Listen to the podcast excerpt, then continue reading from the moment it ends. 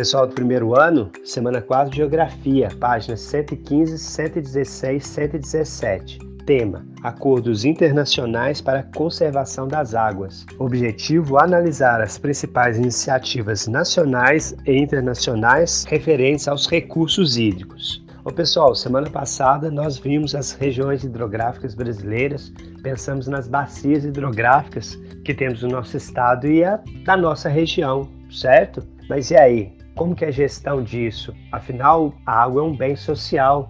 A gestão da água é compartilhada, é fiscalizada para manter esse recurso para todos, certo? Então, como que acontece isso aí? Quem resolve essas coisas? Tá? É isso que nós vamos tratar então nessa aula. Existe então, pessoal, a Agenda 21 Global, lembra? Rio 92 foi um evento mundial de onde saíram diversos tratados, diversos acordos sobre gestão dos recursos naturais, dentre eles a água, certo? A apostila de vocês apresenta aí a agenda azul. O que é essa agenda azul que está na apostila de vocês aí? É o trecho, a parte da agenda 21 que trata da questão da água, as ações de proteção, manejo e utilização desse importante recurso mundial. Política Nacional de Recursos Hídricos no Brasil. Pessoal, vamos começar então a pensar como que é aqui no Brasil, como que funciona isso aqui? Em 97 entrou em vigor a Lei das Águas, a nova lei que vai ordenar a utilização desse recurso no Brasil. Observe aí, ela surge depois da Rio 92, que foi em 92, né? Em 1997, então, nós temos uma lei diferente da que existia anteriormente. Por quê? Ela é mais descentralizadora e participativa. Ela permite que outros atores da sociedade, que não seja só o governo federal, a decidir sobre a gestão das águas, ok?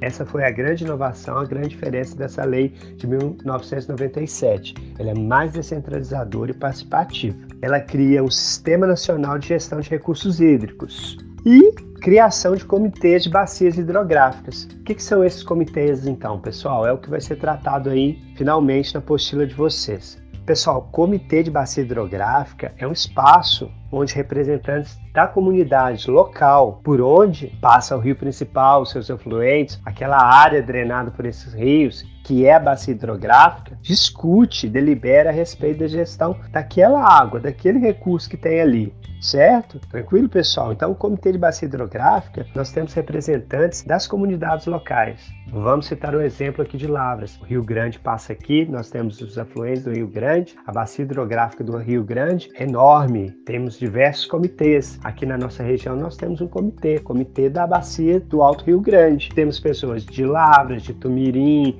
de Jaci, de Ribeirão Vermelho, dessas cidades todas em volta aqui, por onde o rio passa, por onde o rio serve aos interesses sociais e econômicos, certo? Como que nós vamos garantir que uma pessoa que tem muito poder econômico não retire grande parte da água do rio, retirada de areia, são todos assuntos que são debatidos e decididos nesses comitês de bacia hidrográfica. Então, o comitê de bacia hidrográfica é extremamente importante, porque ele garante todos os usos e a preservação do meio ambiente. O Comitê de Bacia Hidrográfica outorga direitos, decide quem vai usar, quanto que vai usar daquela água naquela região, certo? E cobra o uso. O Comitê de Bacias Hidrográficas decidem a respeito disso também, tá? Cobrança da água, multa, punições. Perceberam a importância de um Comitê de Bacia Hidrográfica?